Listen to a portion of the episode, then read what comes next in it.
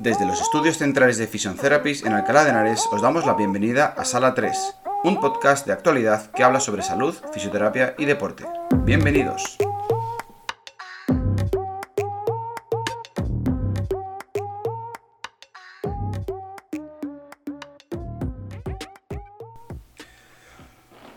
Buenos días amigos y amigas, ¿qué tal? Bienvenidos a un nuevo podcast de Sala 3. Hoy vamos a hablar sobre la epicondilitis o también llamada epicondilalgia en términos científicos.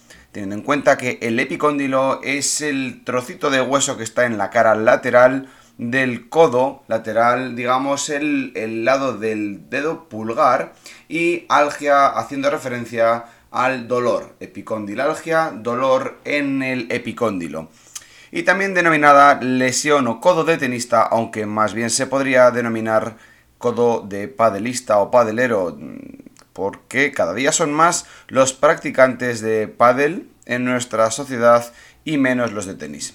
En fin, en cualquier caso, esta lesión, esta epicondilitis, como se llama normalmente, no es una lesión mm, exclusiva de los jugadores de tenis y de pádel, sino que se puede dar en muchísimas personas. También en deportistas que practican CrossFit, eh, deportistas que practican badminton o simplemente en personas que trabajan con las manos eh, en movimientos repetitivos o levantando peso. Hablamos de personas que trabajan en oficina, administrativos o incluso personal de limpieza que está agarrando la escoba o la fregona todo el día y haciendo gestos de movimientos de muñeca.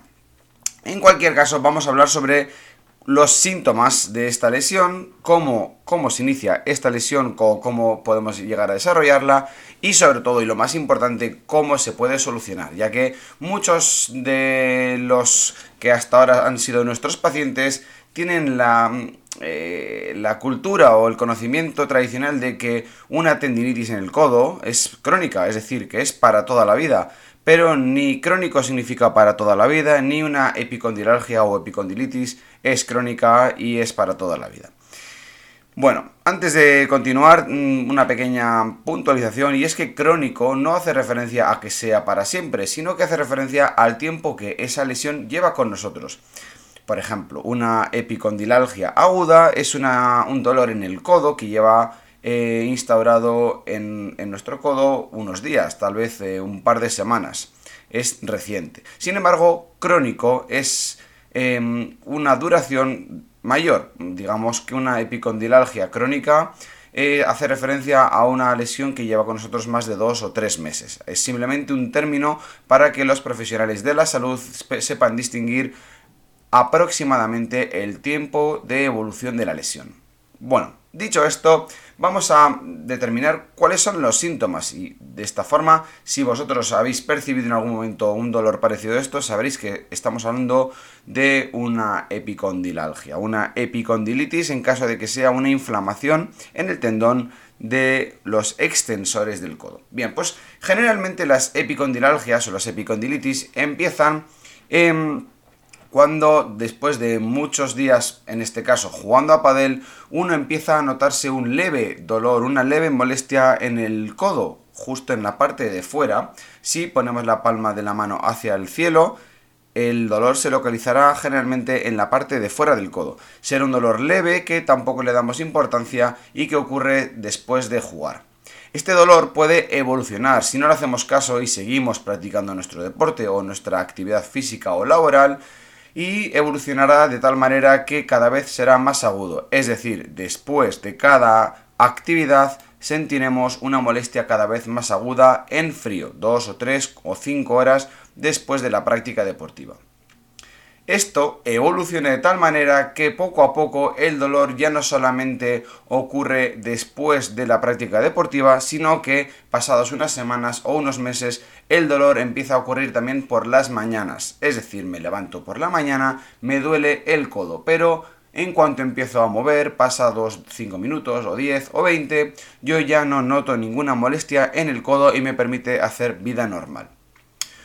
Llegan las 6 de la tarde, hago mi partido de pádel y pasadas 2 o 3 horas el dolor es bastante intenso. Y estamos poco a poco desarrollando una tendinopatía en los epicondilios, en los músculos epicondilios.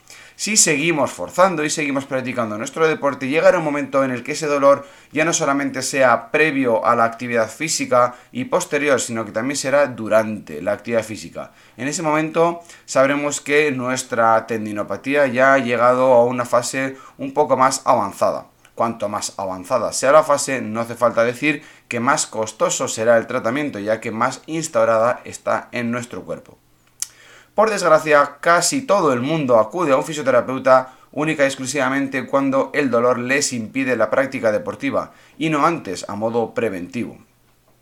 Esto es un error, ya que una pequeña molestia que detectemos eh, jugando al pádel cuando hemos acabado nuestro partido o nuestro entrenamiento se puede solucionar en tan solo una o dos sesiones. Sin embargo, cuando el dolor ya lleva varias semanas o meses con nosotros, el tratamiento pues necesitará de más sesiones, incluso más tratamiento o un abordaje mucho más agresivo.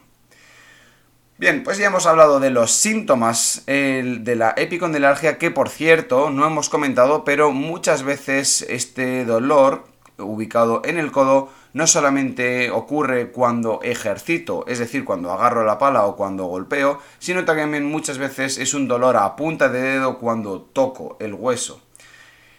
Vamos ahora a las causas de esta lesión. Y es que muchas veces el, tendón de los músculos epicondilios, es decir, de los músculos que eh, sujetan o agarran la pala, en este caso los que están en la cara dorsal de la mano y en el antebrazo, es eh, el tendón se inflama y eso es lo que nos duele, pero muchas veces esta lesión, esta inflamación no se debe a una inflamación propia del tendón, sino que se debe a una sobrecarga de los músculos epicondilios.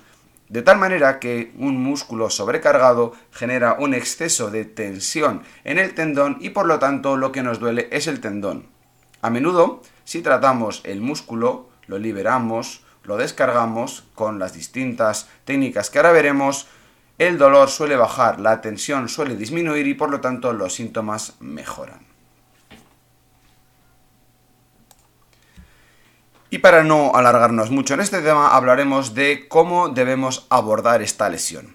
Bien, pues muchos de vosotros probablemente hayáis recurrido a lo que casi todo el mundo hace, y es que en primer lugar tomamos antiinflamatorios para bajar el dolor.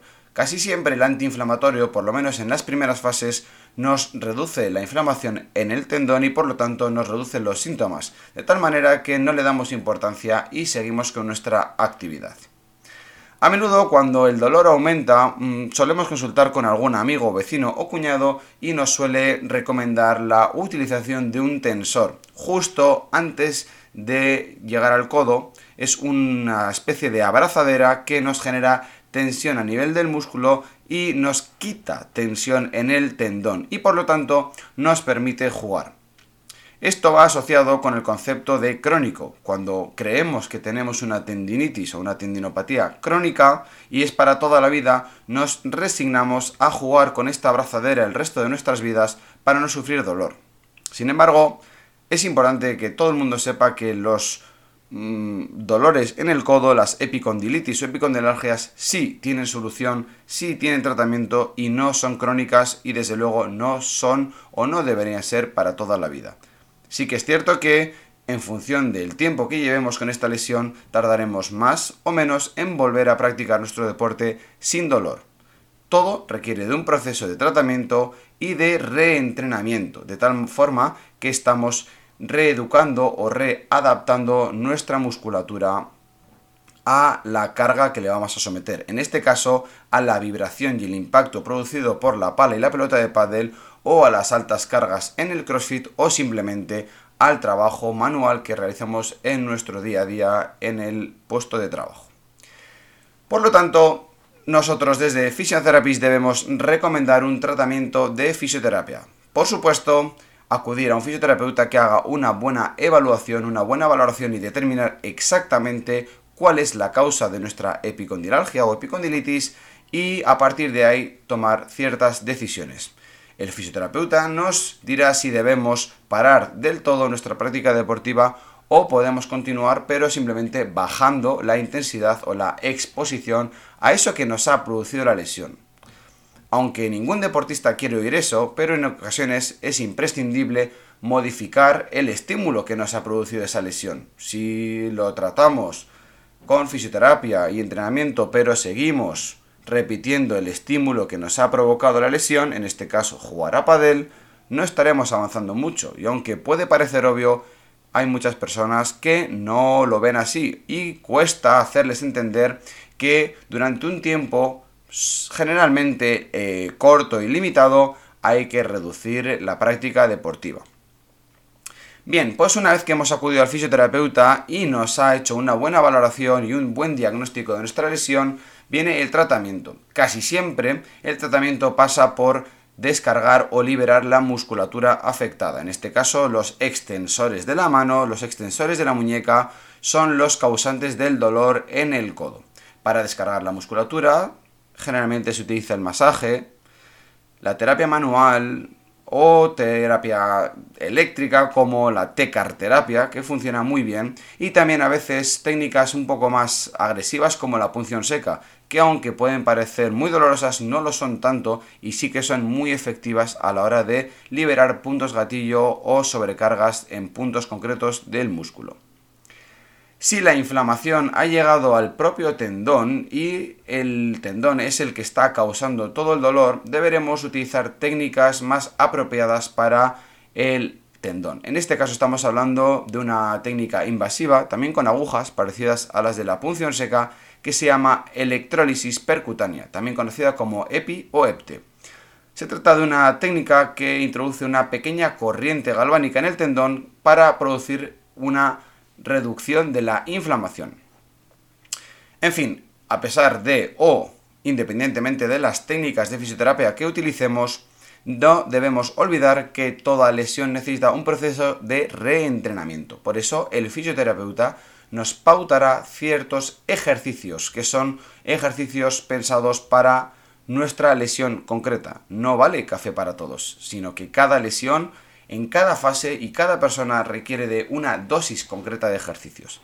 Habitualmente el fisioterapeuta, por lo menos en las primeras fases, nos mandará ejercicios isométricos, apretar y mantener 20 o 30 segundos, de tal manera que estaremos generando un fortalecimiento de los músculos, pero sin producir inflamación o irritación del tendón.